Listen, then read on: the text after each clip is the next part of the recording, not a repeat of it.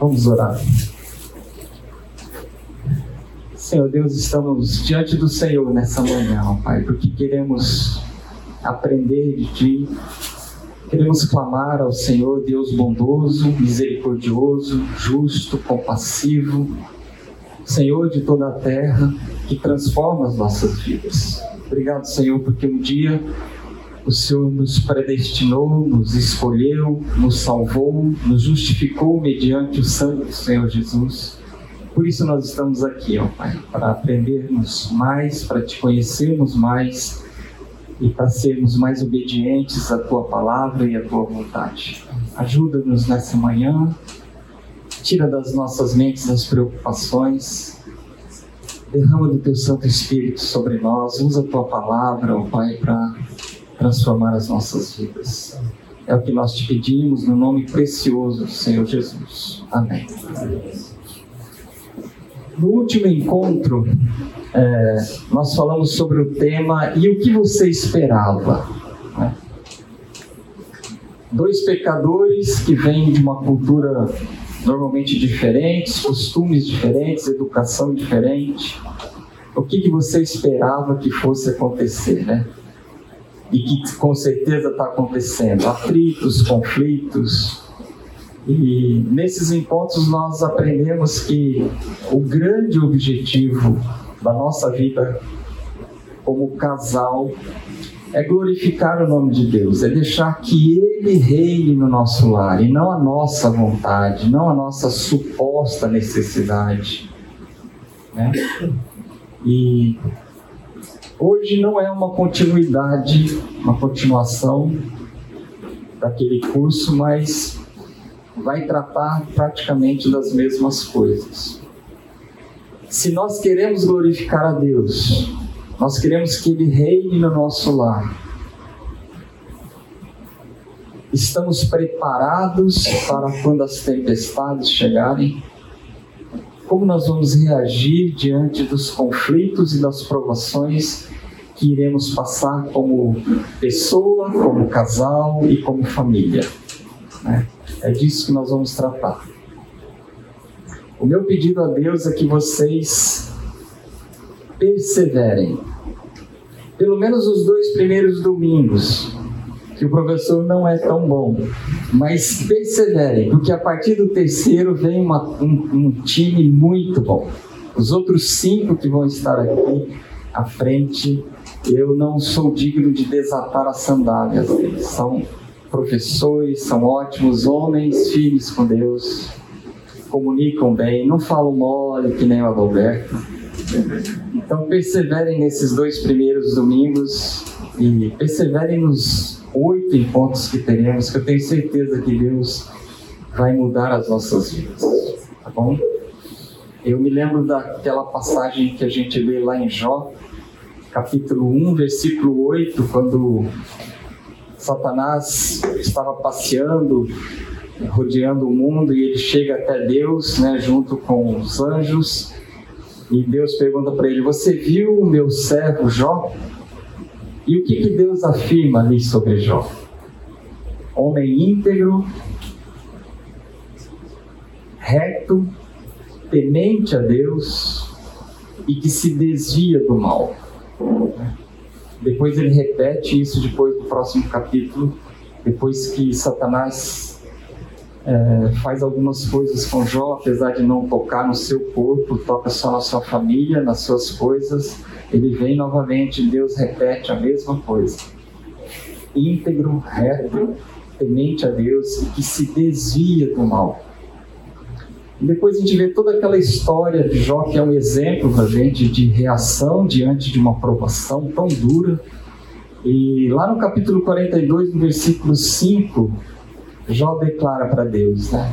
Eu te conhecia de ouvir falar. Então ele era homem íntegro, reto, temente a Deus, que se desviava do mal de ouvir falar. Mas depois daquela experiência tão forte com Deus, ele fala: Agora os meus olhos te veem. Então é esse o grande objetivo que Deus tem para nós, como família, como casal. A começar para nós como pessoas, né? como marido, como homem, como mulher, como esposa, como pai, como mãe. Que nós tenhamos experiências firmes com Deus, que nós em nenhum momento fraquejemos na nossa fé. Que a gente possa chegar, que nem Paulo, lá na sua última carta, né, na segunda carta a Timóteo, quando ele fala: Combati o bom combate. que mais? Acabei a carreira e guardei a fé. Né? Ou como Jesus fala lá em João 17, quando ele está orando pelos discípulos, no versículo 3, ele fala: é, Pai, é, não vou me lembrar, eu peguei esse versículo para decorar hoje de madrugada. Mas ele fala isso aqui, ó. Versículo 4: Eu te glorifiquei na terra, consumando a obra que me confiaste para fazer. Nós estamos caminhando para isso. Ter experiências com Deus, reagir como Jó reagiu, poder chegar no final da, da nossa vida e poder dizer o que Paulo falou, que o Senhor Jesus, no momento que ele estava orando pelos seus discípulos, ele fala: Eu consumi, eu fiz o que eu tinha que fazer. E lá no versículo 17 desse mesmo capítulo, ele intercedendo pelos discípulos, ele fala: Pai, santifica-os. Pai.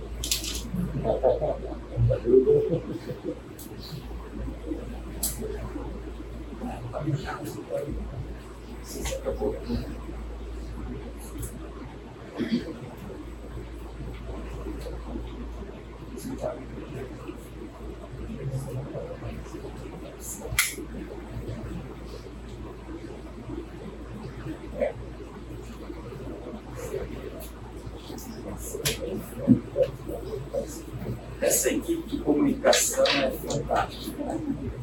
Estava comentando hoje de manhã com ele.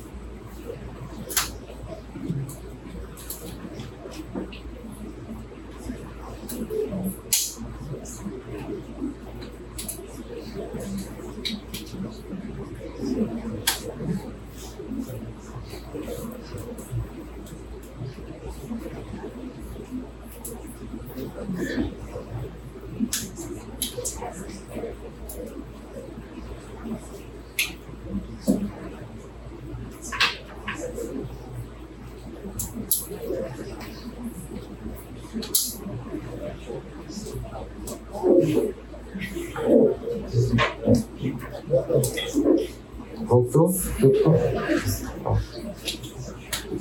Tá. Obrigado. Então, no versículo 17, Jesus fala: Pai, santifica-os na verdade. A tua palavra é a verdade. Então, nosso objetivo.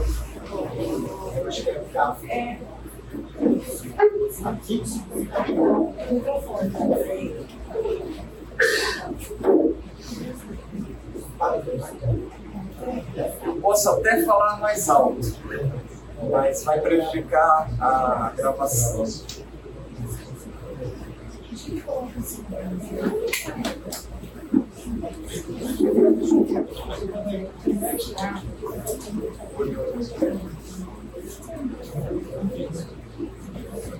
Eu acho que a pilha está piscando vermelhinho aqui.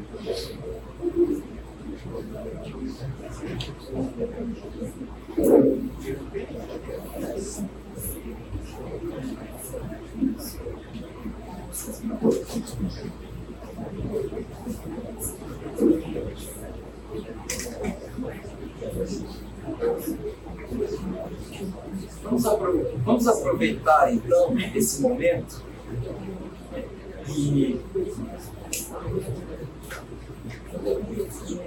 que nós temos casais casados, noivos, namorados. Então eu quero que você, homem, pegue na mão da sua namorada, noiva, esposa que você, como aquele que Deus quer que seja o protetor do seu lar, o provedor do seu lar, o pastor do seu lar, você ore com ela agora e faça um compromisso, clamando a Deus que Deus dê perseverança para vocês, para vocês estarem aqui em todos os encontros, lógico, na medida do possível, e que vocês vão estar abertos para que Deus transforme a vida de vocês, maridos, para que Deus fale com vocês, para que vocês para que vocês sejam obedientes a Deus em tudo que Ele falar para vocês aqui nesses oito encontros. Porque com certeza, se nós maridos fizermos isso, formos um exemplo para as nossas esposas, para os nossos filhos, Deus vai transformar o nosso lar. Deus vai transformar as nossas esposas também. Então, vamos ter um tempo agora de oração. Você, com sua esposa, quem não está com a esposa, podem orar juntos para que Deus abençoe todos os casais que estão aqui e que vão assistir esses encontros pela internet. Tá bom? Vamos orar.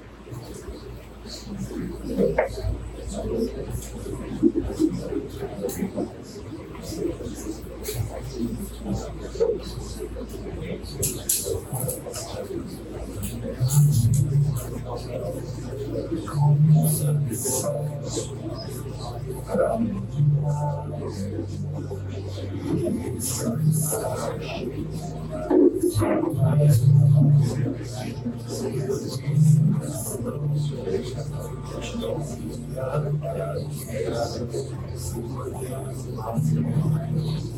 I'm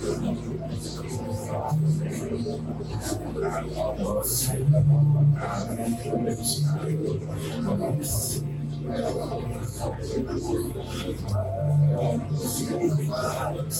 hospital. 四顾茫然，人比黄花瘦。夕阳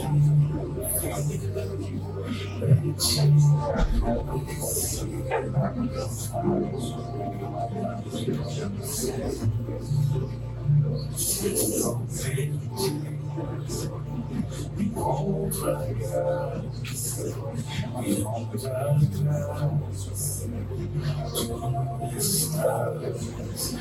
Estás aqui, a liberdade vai virar em mim essa santidade.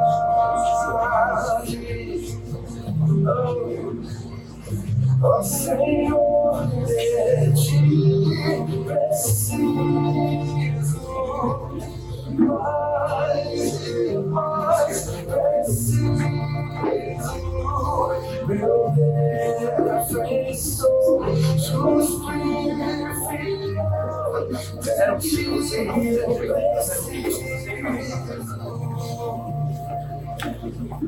quando a tentação surge,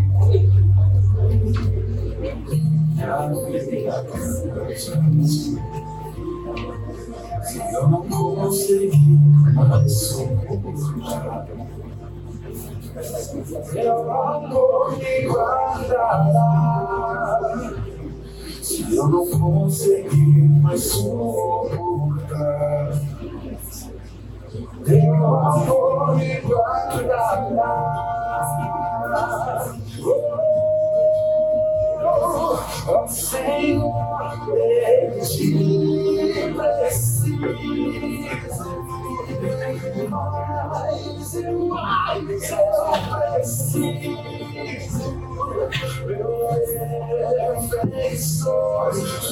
E fiel, de ti eu preciso.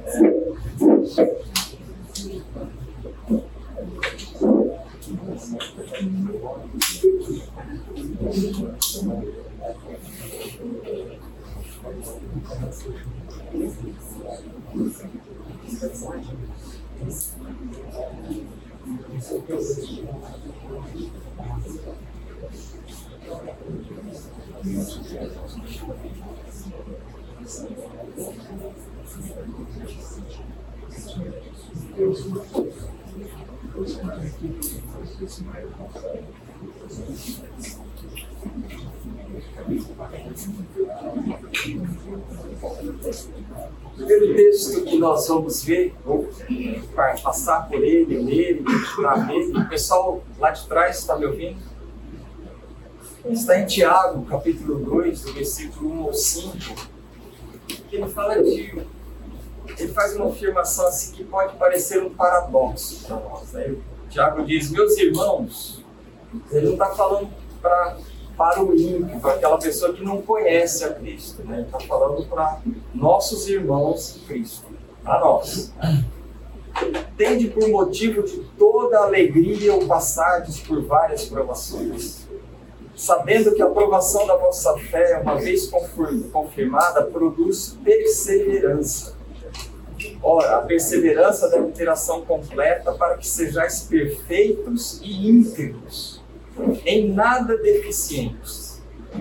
Se, porém, algum de vós necessita de sabedoria, peça a Deus que a todos dá liberalmente, e nada lhes impropera, e sempre há concedido. Aquela comunidade, no início daquele século, estava passando por perseguição, perseguição é Tiago 1, de 2 a 5. Ah, obrigado. Tiago 1, de 2 a 5. Isso. E Tiago estava escrevendo para ela para que ela aprendesse a reagir da forma correta às provações. Né? Então, é, todas as famílias vão passar por provações. E ele afirma aqui, logo no primeiro versículo, ele fala: tende por motivo de toda alegria passardes por várias provações. Ele não fala assim, se vocês algum dia passardes por alguma provação, não. É ter a alegria ao passar pelas provações. Vocês vão passar. Quem é casado aqui sabe do que eu estou falando. As provações, se não começam na preparação para a festa do casamento, né? Tem alguns casais que vão tomar conselho com outros casais porque estão batendo de frente sobre a festa, sobre os convidados, sobre como vai ser, sobre quanto vai gastar, para onde vai viajar. Né? Se não for antes, vai ser na volta da lua de mel. Pode ter certeza. Na hora de abrir os presentes, na hora de organizar na hora da primeira cuecas no banheiro, sem ir para o cesto, vai começar a ter problema. Eu tenho um amigo, não vou falar o nome dele, que ele escolheu para sua esposa, quando ele se converteu, ele falou: Senhor, eu não quero mais namorada, eu quero uma esposa. E ele sempre teve namorada. Ele ficou um ano, Deus não deu uma esposa para ele por um ano ele contava, foram 52 sábados sem uma namorada. E aí Deus deu uma esposa para ele. Deus deu alguém, eles começaram a namorar, noivaram, casaram.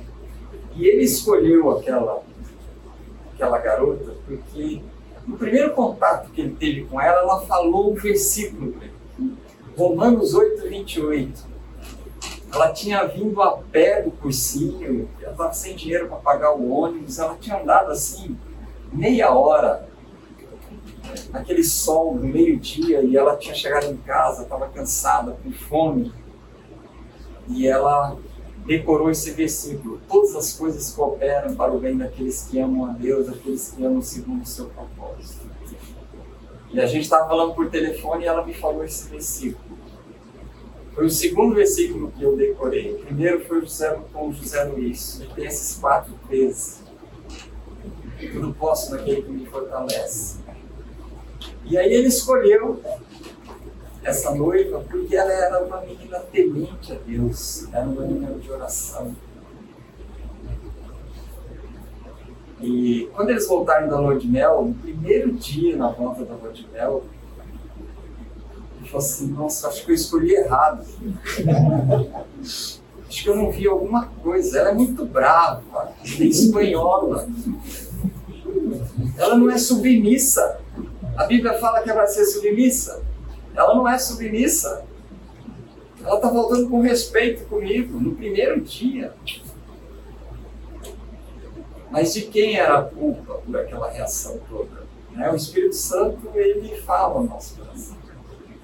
Eu estava agindo de forma errada. Eu estava dando mil e um motivos para ela estar reagindo daquela forma. Ela não estava se sentindo amada, cuidada, e ela estava reagindo clamando.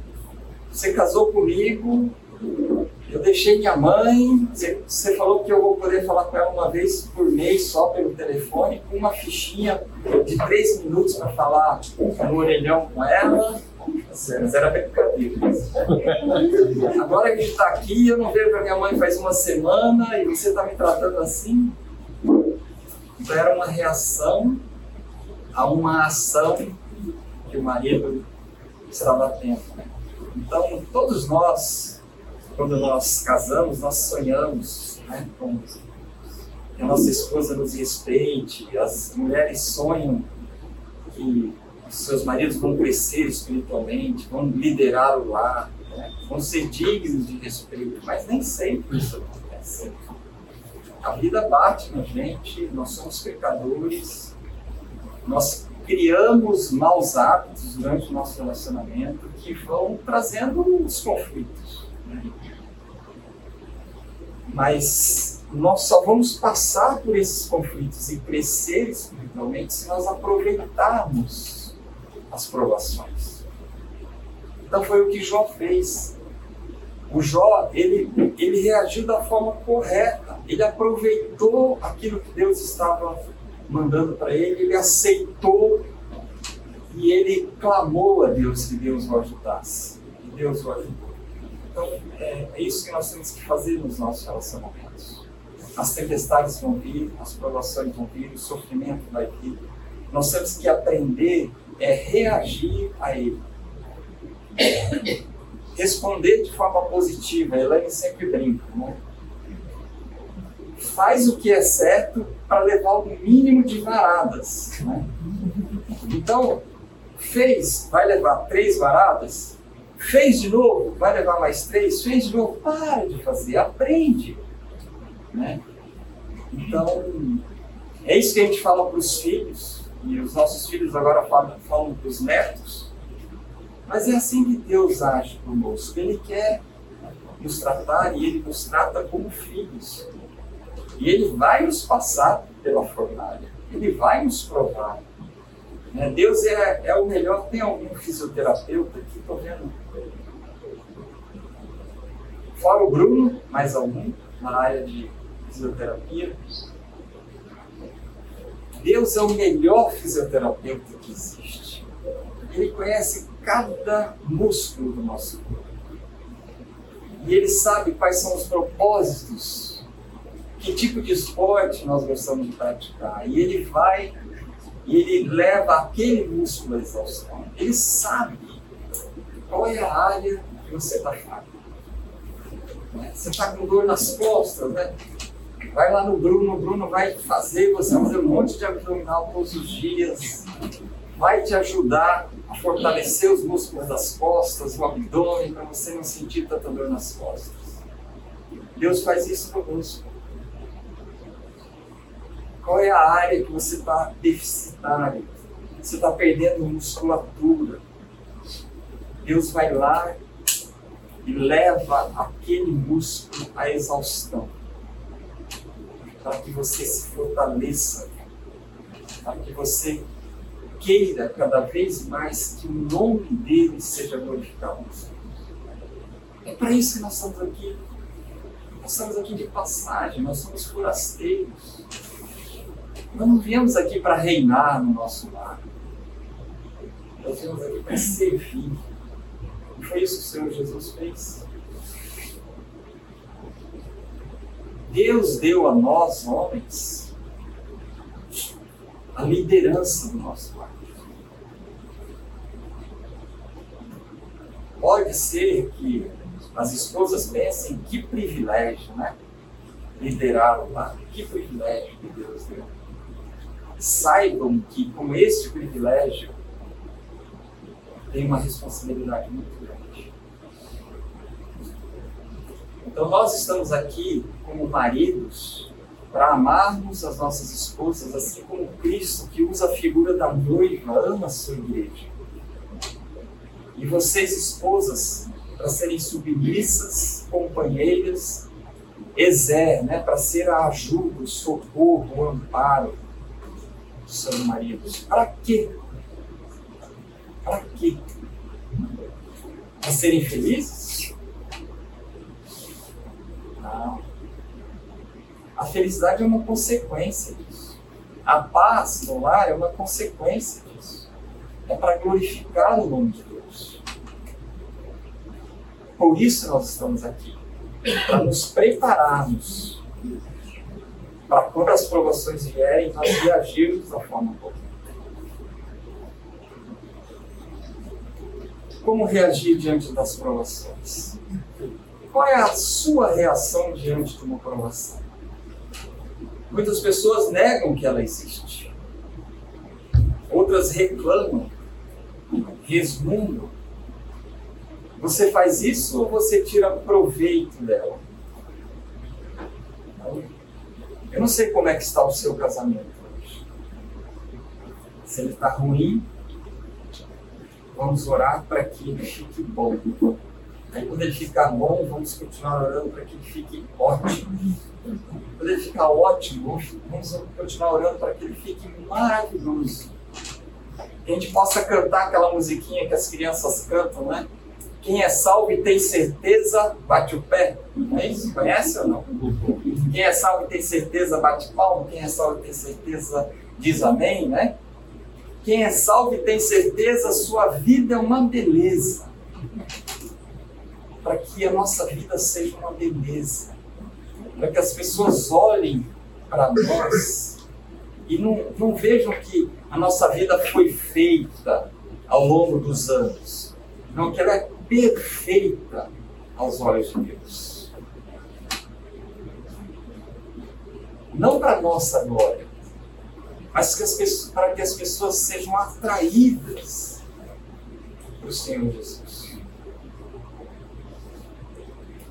Então, para isso, nós temos que não olhar só para o sangue de Cristo, que nem nós vimos hoje, o sangue precioso, santo, derramado no nosso lugar naquela cruz. Nós temos que olhar para a cruz de Cristo. Nós temos que tomar a nossa cruz.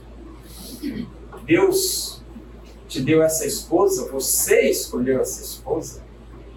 Não existe mais a opção do eu escolhi errado. Ela é a escolha certa. Faça dar certo. Faça esse casamento ser maravilhoso para que os seus filhos vejam isso e queiram também ter um casamento maravilhoso, seus netos, seus vizinhos, seus pares no trabalho, a comunidade onde nós estamos. Então, que a gente possa voltar para casa hoje e nos próximos sete domingos, dispostos a praticar o que a gente está aprendendo aqui. A reagir, reagir da forma correta. Então vamos falar um pouquinho sobre o sofrimento. Quais são os benefícios? Já que Paulo fala, tendes por motivo de grande alegria, né? Que negócio é esse? Então, quais são os benefícios? Então, o sofrimento nos faz lembrar da nossa fragilidade, da nossa incapacidade, do quanto a nossa vida é breve. Quando a gente está doente, a gente valoriza a saúde, né? quando a gente está passando por dificuldades financeiras, a gente valoriza o emprego, o dinheiro no banco. Quando a gente está passando por qualquer problema, a gente valoriza aquilo que a gente tinha e que a gente perdeu. E o sofrimento nos mostra a fragilidade Se você tem bastante dinheiro e está confiando no dinheiro, que doce ilusão, né? O dinheiro ele não tem dono ele muda de mão de uma hora para outra. Ainda mais agora com numa internet, ele sai daqui, ele vai para a China, ele sai daqui, vai para a Alemanha, ele sai de lá, vai para cá.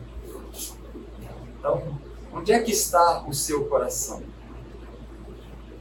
Então, olhando um pouco para o sofrimento, lá em 2 Coríntios 12, de 7 a 10, Paulo escreveu assim: Para que não me ensoberbecesse com a grandeza das revelações, ele tinha acabado de ter uma revelação né, de Deus. Foi-me posto um espinho na carne, mensageiro de Satanás para me esbofetear, a fim de que não me exalte. Por causa disto, três vezes pedi ao Senhor que o afastasse de mim.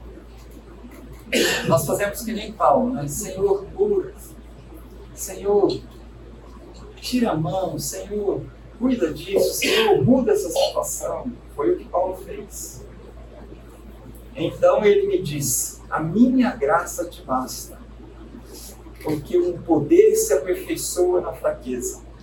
De boa vontade, pois, mais me gloriarei nas fraquezas, para que sobre mim repouse o poder de Cristo. Pelo que sinto prazer nas fraquezas, nas injúrias, nas necessidades, nas perseguições, nas angústias, por amor de Cristo. Porque quando sou fraco, então é que sou forte.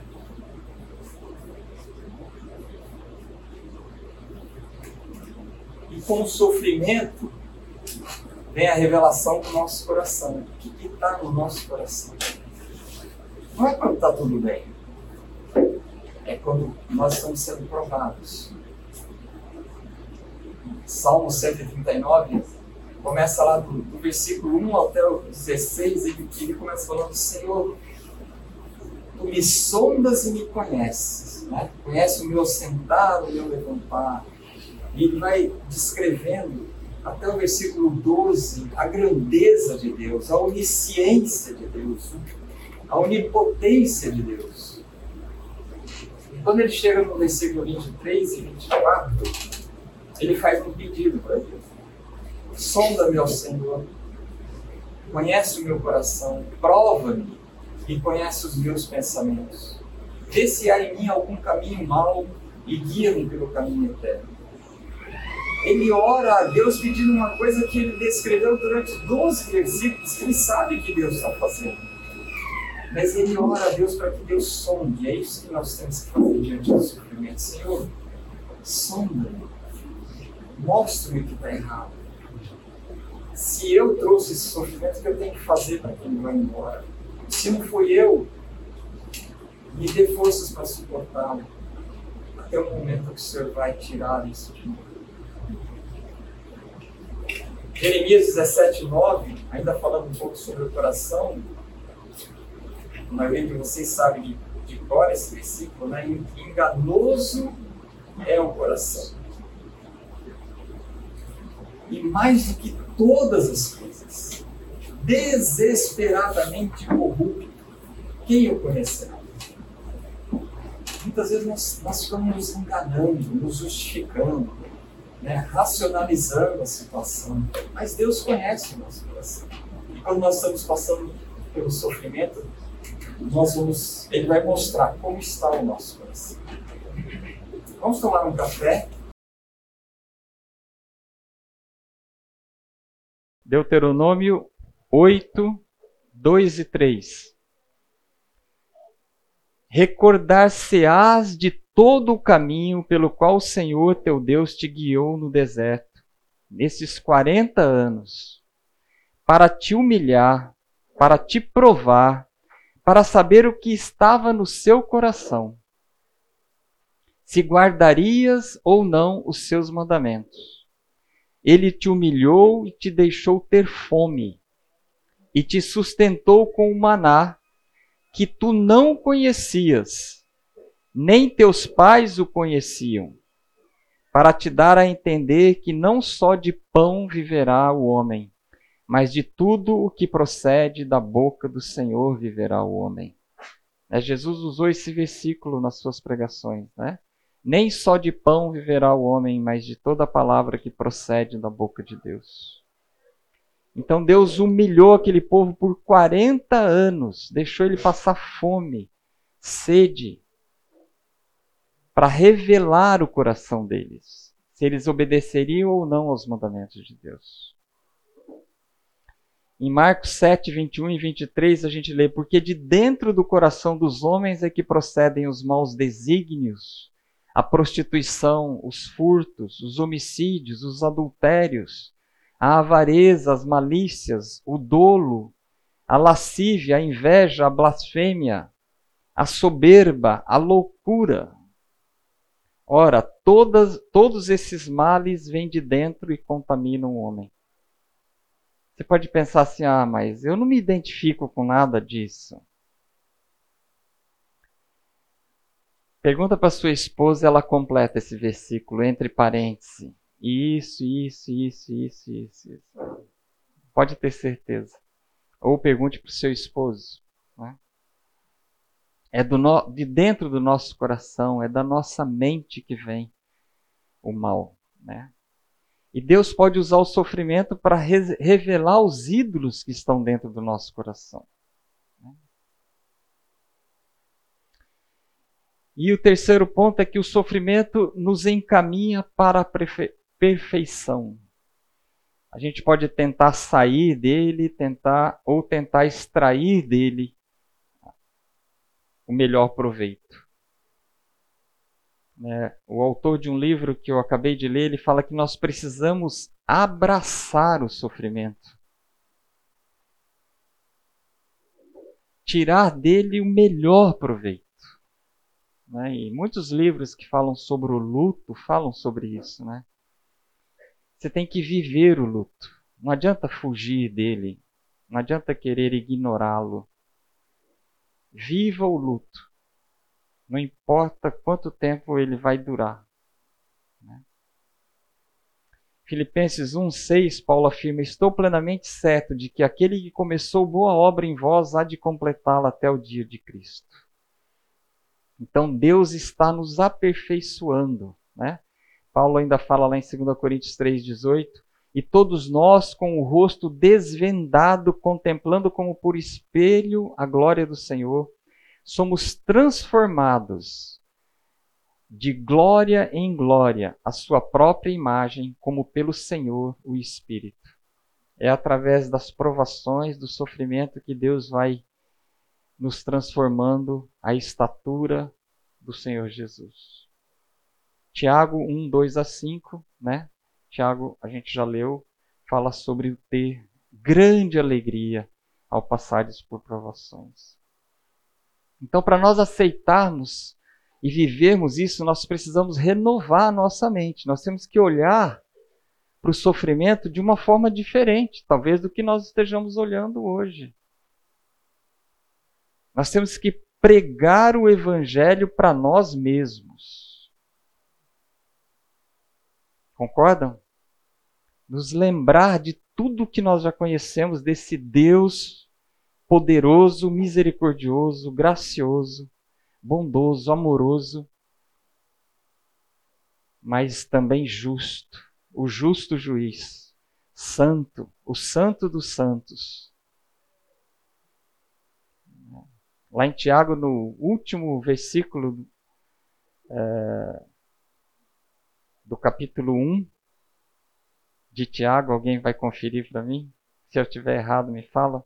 Mas eu acho que é no último versículo do capítulo 1 fala assim que a verdadeira religião é esta: visitar os órfãos e as viúvas nas suas necessidades e guardar-se incontaminado do mundo. Então nós temos que mudar a nossa mente. O que está entrando na sua mente?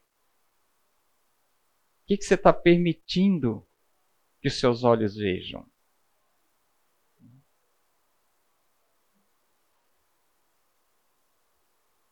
Que ídolos você está curtindo na sua mente?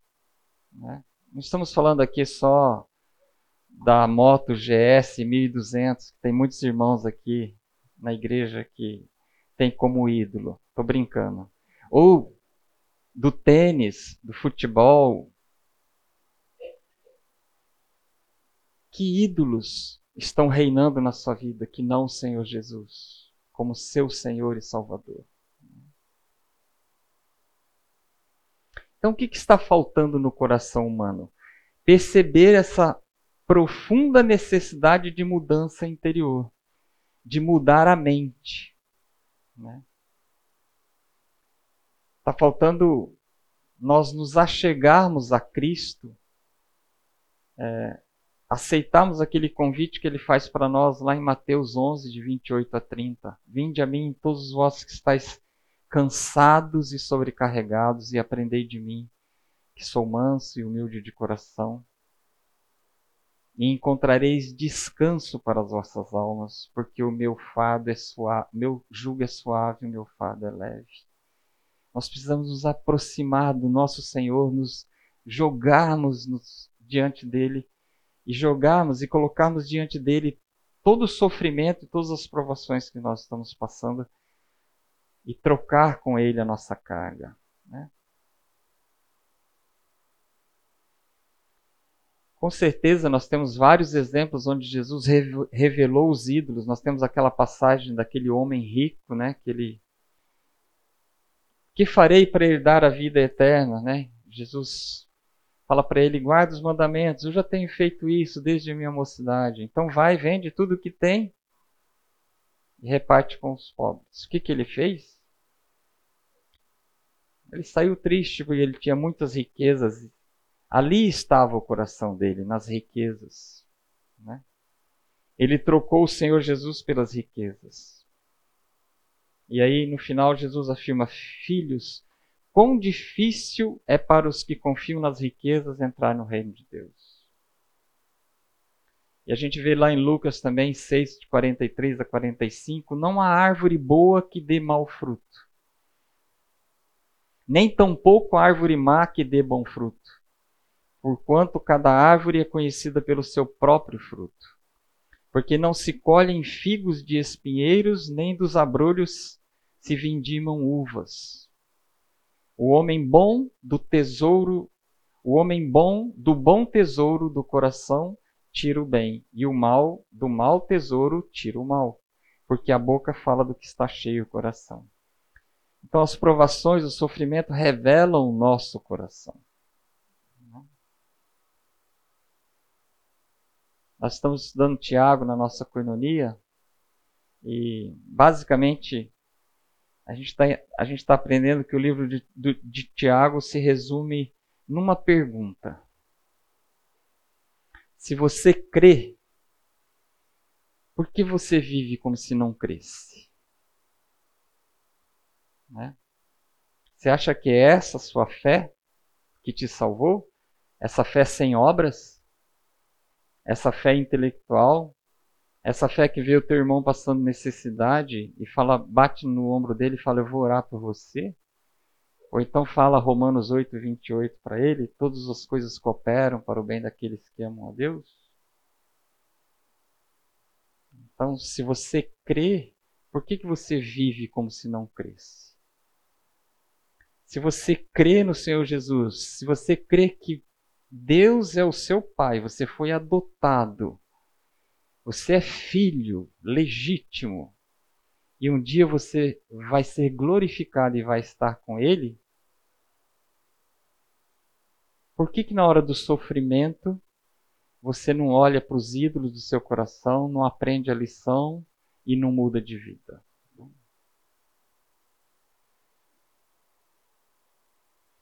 que, que há de errado no coração humano? A gente pode dizer toda aquela lista que a gente viu ali que Paulo falou, né? Mas na melhor das hipóteses, vamos pensar que nós buscamos agradar a Deus, né? Não vamos massacrar o cristão sério com Deus. Mas ele continua com um coração corrupto, pecador, egoísta, concordam? Todos nós pecamos o tempo todo. Então vamos pensar que o que está de errado no nosso coração? Vamos para a melhor hipótese. Talvez nós estejamos desejando coisas boas, mas da forma errada. Por exemplo, você, esposa, você pode desejar que seu marido a trate melhor, que a ame, que cuide de você melhor do que ele está cuidando. É um desejo válido e santo. Porque Deus falou para ele fazer isso. Você espera que ele faça isso. Mas por que você está desejando isso? O que você está querendo conseguir com isso?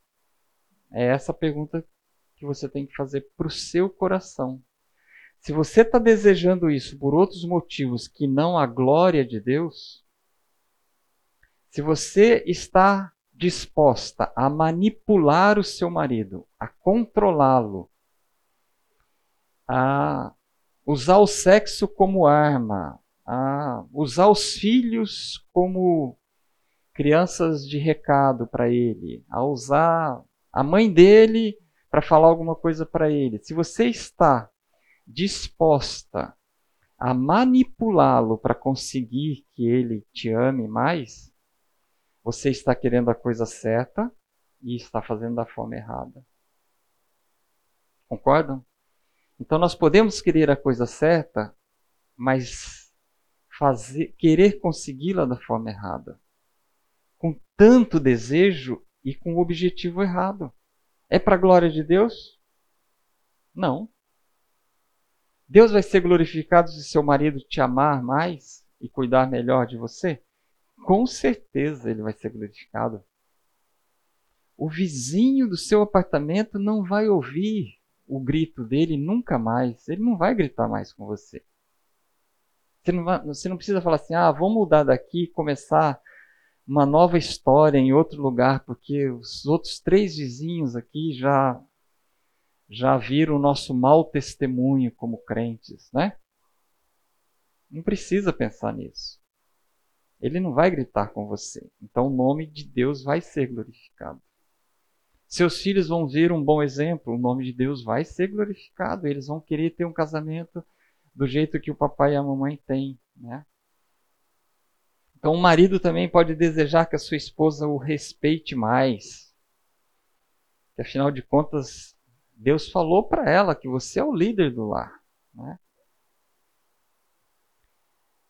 Agora, você tem dado motivos para ela te respeitar? Mesmo que você não dê, a Bíblia fala que ela tem que respeitar. Mas se você quer tanto respeito, pensa o que você tem feito para merecer respeito. Né?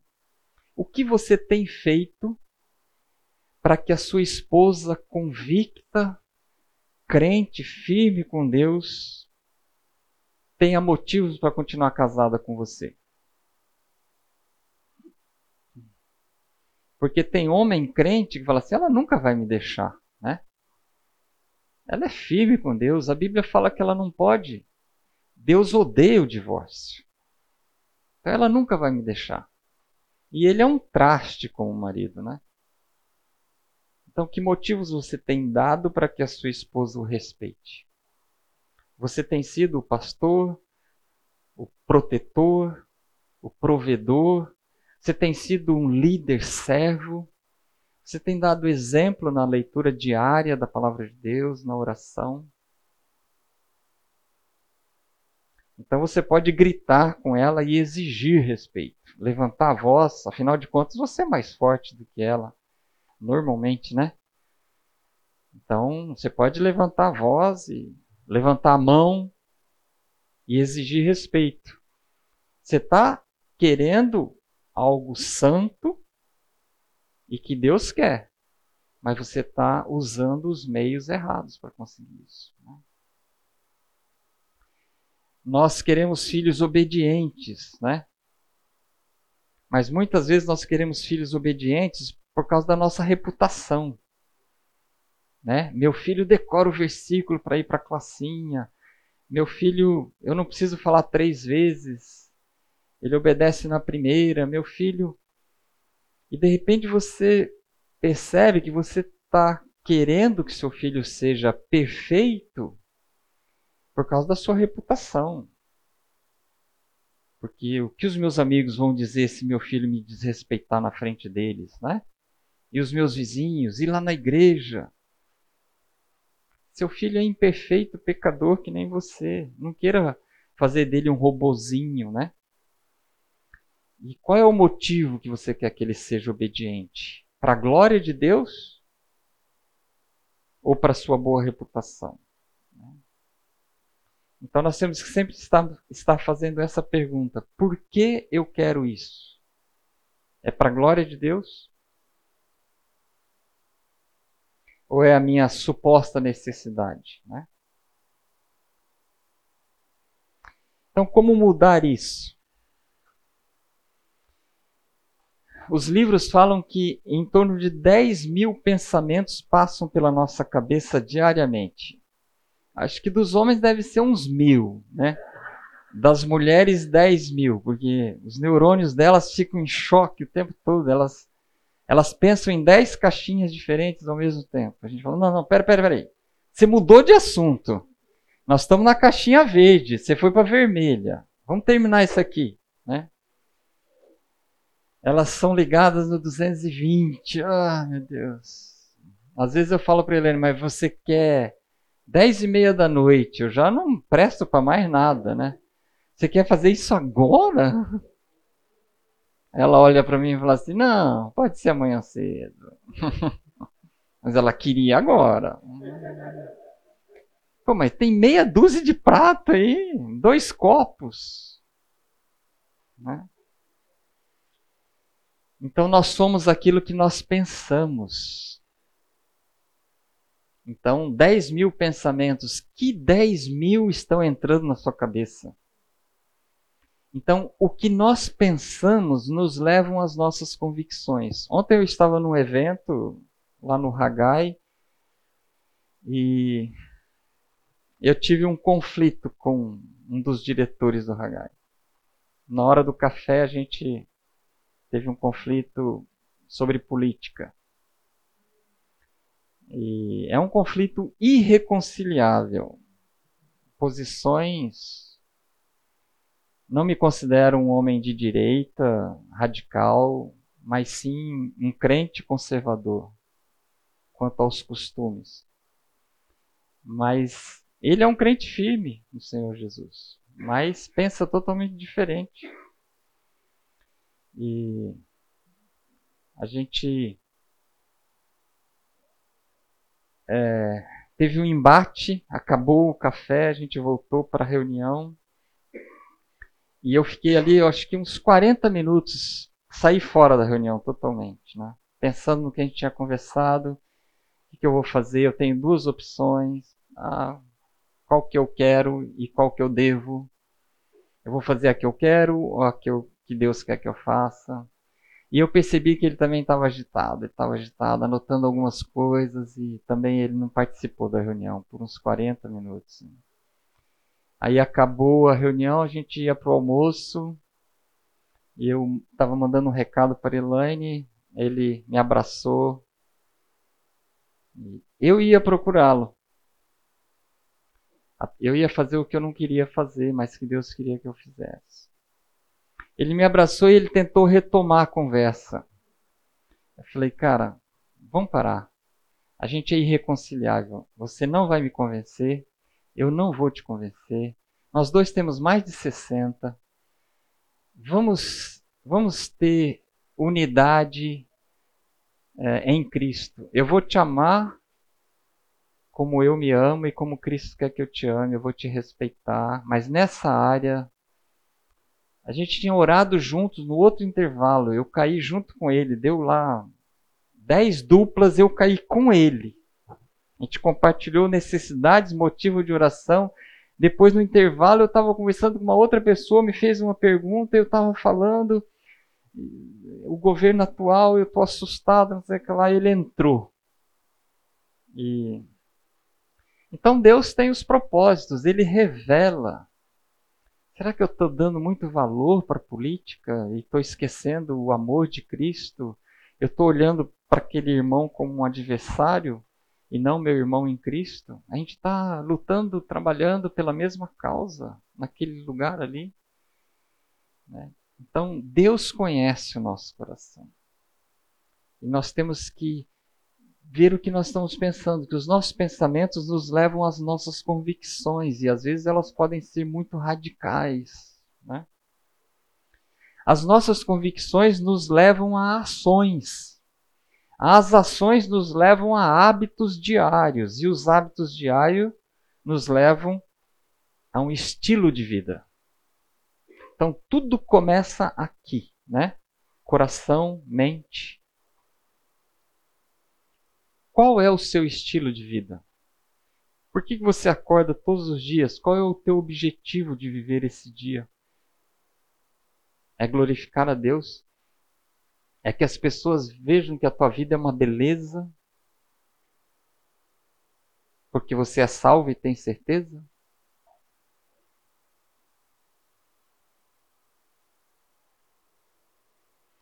Lá em Romanos, capítulo 12, do versículo 1 ao 2,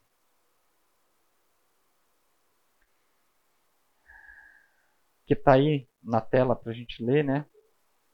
Rogo-vos, pois, irmãos, pela misericórdia de Deus. Paulo está falando assim, pelo amor de Deus, pelas misericórdias de Deus, apresenteis o vosso corpo como sacrifício vivo, santo, e agradável, que é o vosso culto racional. Então, Deus habita no seu corpo. Então, apresenta o seu corpo como um sacrifício vivo, santo e agradável.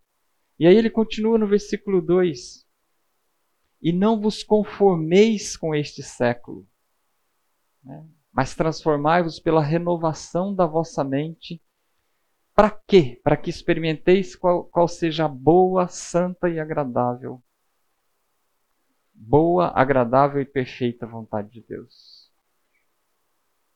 Então nós temos que renovar a nossa mente para nós enfrentarmos o sofrimento. Nós temos que estar convictos de muitas verdades que a gente está vendo aqui. Nós temos que correr até Jesus que fez a obra final na cruz e suficiente para nós, e com Ele nós estamos capacitados para vencer o mal. Né? Nós precisamos nos arrepender dos nossos pecados e crer na suficiência de Cristo em todos os momentos, em todas as circunstâncias. É Ele, somente Ele. Né? Romanos 11:36 fala: Pois dele, por meio dele e para ele são todas as coisas. Glória, pois, a ele eternamente. Então nós temos que pregar o evangelho para nossa mente, porque ela pode voar. Você deixa, ela vai buscar as coisas no celular, no computador, nas rodinhas. Nós temos que renovar esses 10 mil pensamentos, nós temos que cuidar para que a nossa cabeça esteja nas coisas lá do alto, né?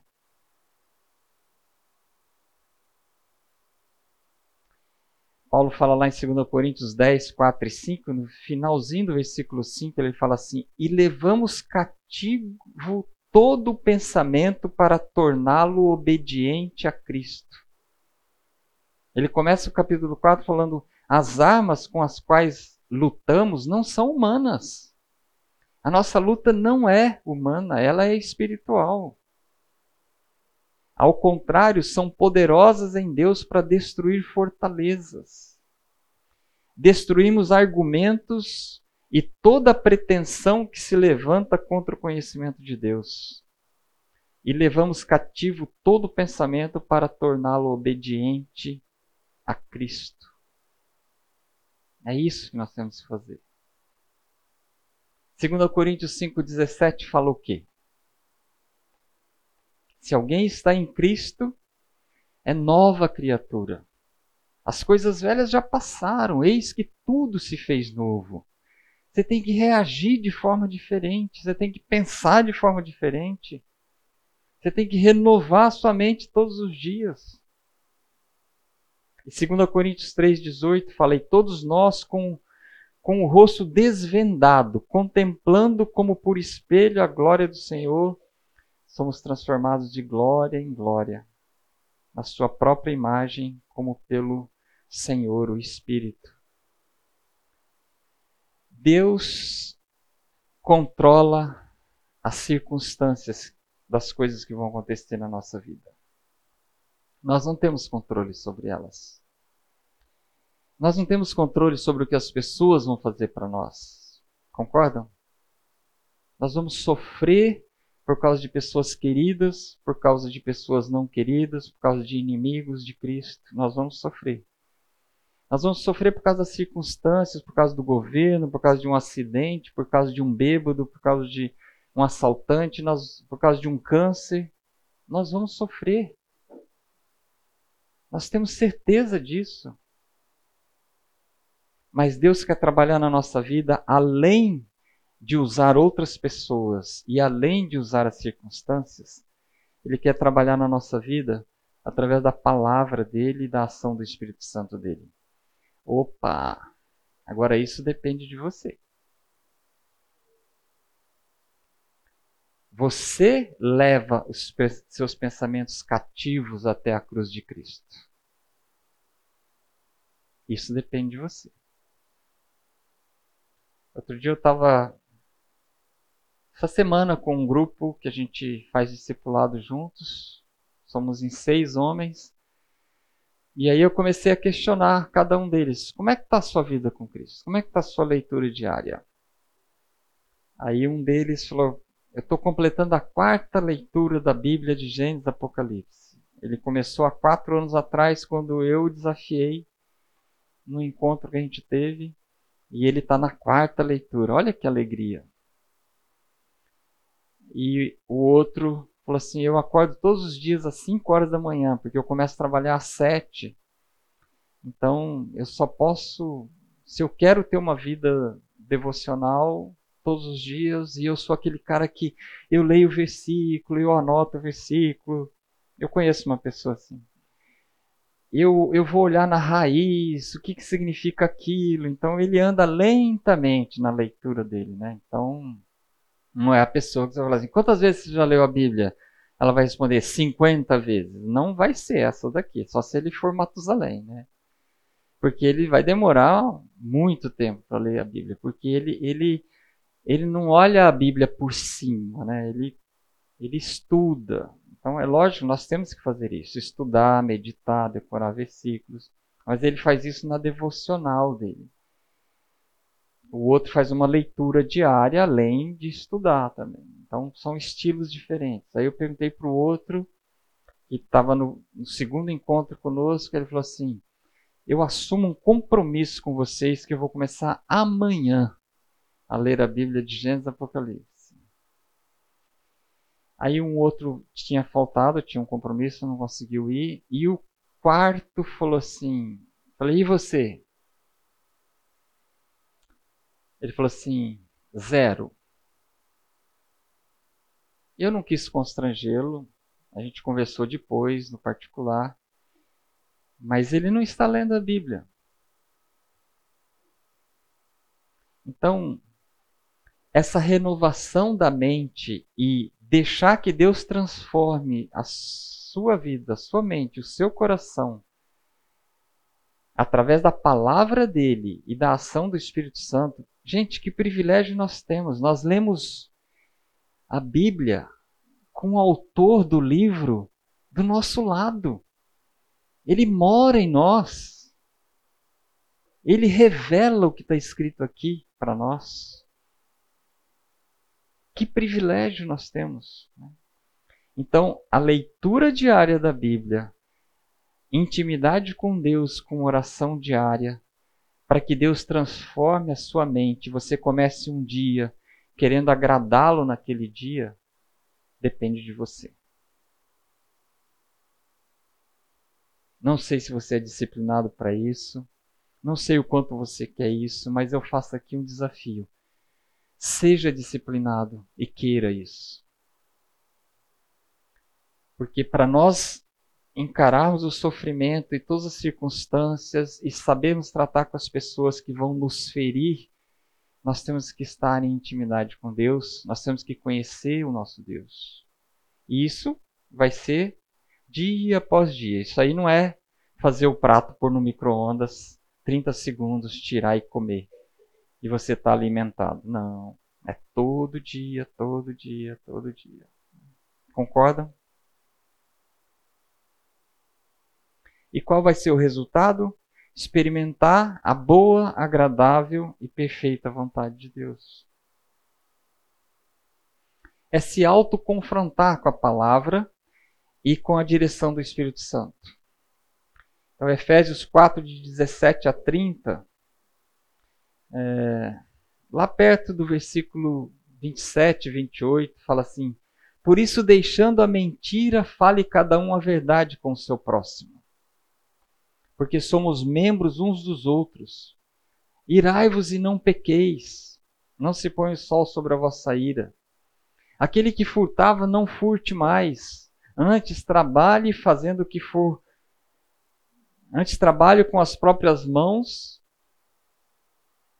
fazendo com as próprias mãos o que é bom para que tenha com que acudir ao necessitado. Não saia da vossa boca nenhuma palavra torpe, e sim unicamente a que for boa para edificação, conforme a necessidade, e assim transmita graça aos que a ouvem. Não entristeçais o Espírito Santo de Deus. Longe de vós toda cólera, amargura, gritaria, blasfêmia, toda malícia. Sede benignos, compassivos, perdoando-vos uns aos outros. É essa a vontade de Deus para cada um de nós. A começar com o nosso cônjuge, com os nossos filhos. É se autoconfrontar com a palavra de Deus. É se colocar diante de Deus e se autoconfrontar com o Espírito Santo de Deus que vai falar para você. Você pode começar uma oração, Senhor, muda minha esposa. Eu não aguento mais. E pode terminar a oração Deus dizendo para você, cara, você que tem que mudar.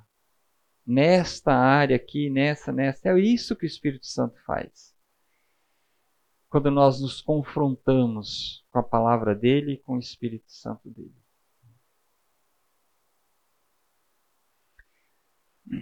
Alguém aqui precisa de renovação da mente? Vamos ver aqui algumas pessoas que precisam. Primeiro, aqueles que passam por tempestades em sua vida. Né? A gente vê José lá desde o, de Gênesis. Oi? Tempestades em sua família. Eu falei o quê? Desde Gênesis 37, José passa por situações difíceis, né? E no final ele fala assim: ele perdoa os seus irmãos e fala assim: Vós, na verdade, intentastes o mal contra mim. Porém, Deus o tornou em bem para fazer, como vedes agora, que se conserve muita gente em vida. Ele entendeu que Deus tinha um propósito para aquela provação que ele estava passando. Foram anos, anos de situações difíceis. Mas ele entendeu que Deus tinha um propósito.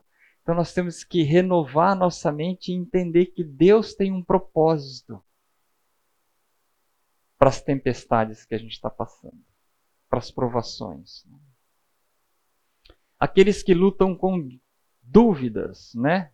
João Batista. Quem foi João Batista? Teve algum profeta maior do que João Batista? Não não teve ninguém, nenhum profeta maior do que João Batista. Ele foi o percursor do nosso Senhor. Ele veio preparar o caminho para o Senhor Jesus. Mas ele teve um momento de dúvida, né? Ele, ele pediu para os seus discípulos irem e perguntarem para Jesus: És tu aquele que estava para vir? Ou havemos de esperar outro? Jesus respondendo-lhe disse-lhes: Ide anunciai a João o que estáis ouvindo e vendo. Os cegos veem, os coxos andam, os leprosos são purificados, os surdos ouvem. João, você tem alguma dúvida depois disso tudo que eles vão dizer para você? E bem-aventurado é aquele que não achar em mim motivo de tropeço. Então, muitas vezes, o inimigo coloca em nós dúvidas. Nós temos que renovar nossa mente e temos firmeza, temos convicção naquilo que nós cremos. Para refutarmos as investidas. Resistir ao diabo e ele fugirá de vós. Né? Porque o diabo, vosso inimigo, anda como um leão em derredor, procurando tragar, se possível, o que estão salvos. Né? Então, quando as dúvidas vierem, nós temos que renovar nossa mente. E, por último, aqueles que lutam para vencer o pecado. Romanos 6, de 11 a 14. Assim também vós considerai-vos mortos para o pecado, mas vivos para Deus em Cristo Jesus.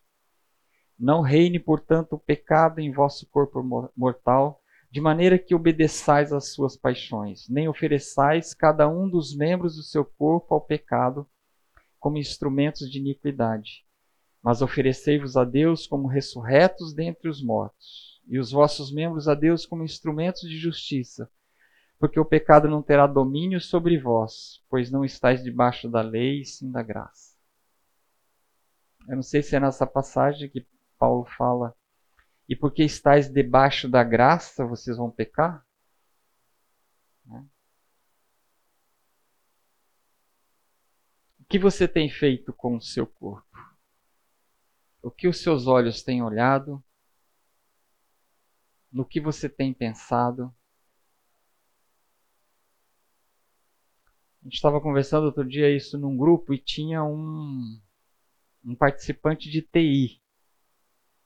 E a gente começou a tender a, a, dizer assim: não, a internet é uma coisa do Satanás. Né? Ele falou assim: peraí, peraí, peraí. Não, não, não, não coração de vocês aqui é corrupto. Ele falou assim: internet, ela é neutra. Ela não é nem de um nem de outro. Através da internet, as pessoas são salvas, são transformadas, são abençoadas. Elas crescem espiritualmente. Se ouve um sermão que transforma a tua vida, Então você usa a internet conforme os seus propósitos. Então, e ele foi duro, ele falou: você que decide se ela vai ser bênção ou maldição na sua vida. Não taxe ela como maldição. A decisão é sua. É lógico, eu falo como homem, que nós homens não acordamos, olhamos no espelho de manhã e falamos assim, assim, hoje eu não vou pecar contra Deus na área sexual. Não é assim que funciona, a gente sabe disso. A gente vai estar mais resistentes às investidas do inimigo, mais fortes para resistir a Satanás, e quando Deus fala lá em Provérbios capítulo 3, 4, 5, vai até o 7, que nós devemos fugir das tentações sexuais não é enfrentar, né? Porque pode alguém colocar fogo nas suas vestes e não se queimar? Né? Então, as tentações sexuais não se enfrenta, foge.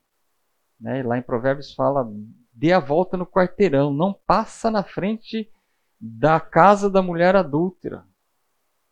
Aquele que é o simples, ele passa e ela chama ele, o seduz e ele cai no pecado. Aquele que é sábio, ele se desvia do mal, né? Íntegro, reto, temente a Deus, se desvia do mal. Então nós homens, não é olhando no espelho e falando hoje eu não vou. Nós sabemos disso. É abrindo a palavra de Deus, conhecendo a Deus, temendo e tremendo diante de Deus. Porque não há pecado que não vai ser revelado. Deus é onisciente. Deus é onipresente. E se você é filho, ele é pai, e é um pai que ama e disciplina. Então nós sabemos que nós vamos enfrentar e saber fugir das tentações sexuais quando nós estamos conhecendo esse Deus e em intimidade, em oração com esse Deus. Então, o que que os seus olhos, marido, têm visto? Nós podemos ter ações externas que nos ajudam, mas eu digo para você: leia a Bíblia todos os dias e ore todos os dias. Tenha um tempo com Deus todos os dias. Aí as ações externas vão ser um complemento, pôr uma senha, não assistir nenhum filme acima de, de tal idade, é, deixar que a sua esposa tenha acesso ao seu celular, ao seu laptop, ao seu computador, a hora que ela quiser, seus netos, seus filhos. Ser transparente. Isso vai ajudar, lógico que vai ajudar. Mas não é isso que vai mudar o seu coração. Vai mudar o seu coração é a renova renovação da sua mente através da leitura diária da Bíblia, oração, decorar versículos. Né? Então, desafio, e eu não entendo a mente das mulheres, mas eu penso que vocês correm os mesmos riscos. Né? Vocês têm que renovar a mente de vocês, vocês têm que fugir das tentações sexuais, vocês têm que resistir ao inimigo porque ele está rondando. Ele não quer. Ele não está preocupado com aquele que hoje levantou e não veio na igreja, dormiu até mais tarde, está na piscina agora. Aquele irmãozinho que vem no culto à noite e não lê a Bíblia de segunda a sábado. Ele não está preocupado.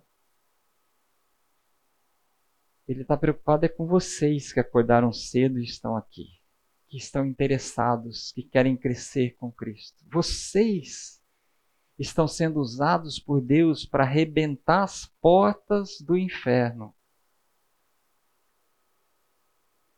e tirar de lá aquele que está perdido. É olhando para o casamento de vocês que Deus vai é, salvar pessoas. Então ele anda em derredor, é aqui, ó, é em torno dessa sala aqui é no lar de vocês. Eu acho que aquele relógio lá está errado. Eu vi sinal e acabei não percebendo, mas é, vamos encerrar, vamos orar. Que Deus tenha misericórdia de nós e nos ajude durante essa semana. E não desistam, voltem domingo que vem. Obrigado, Senhor, por essa manhã, por tudo que nós vimos aqui da tua palavra. Obrigado pela ação do teu Santo Espírito. Ó Pai, toma as nossas vidas, transforma as nossas mentes, ajuda-nos, ó Pai, a entendermos os teus propósitos para cada um de nós. Nós oramos em nome de Jesus. Amém.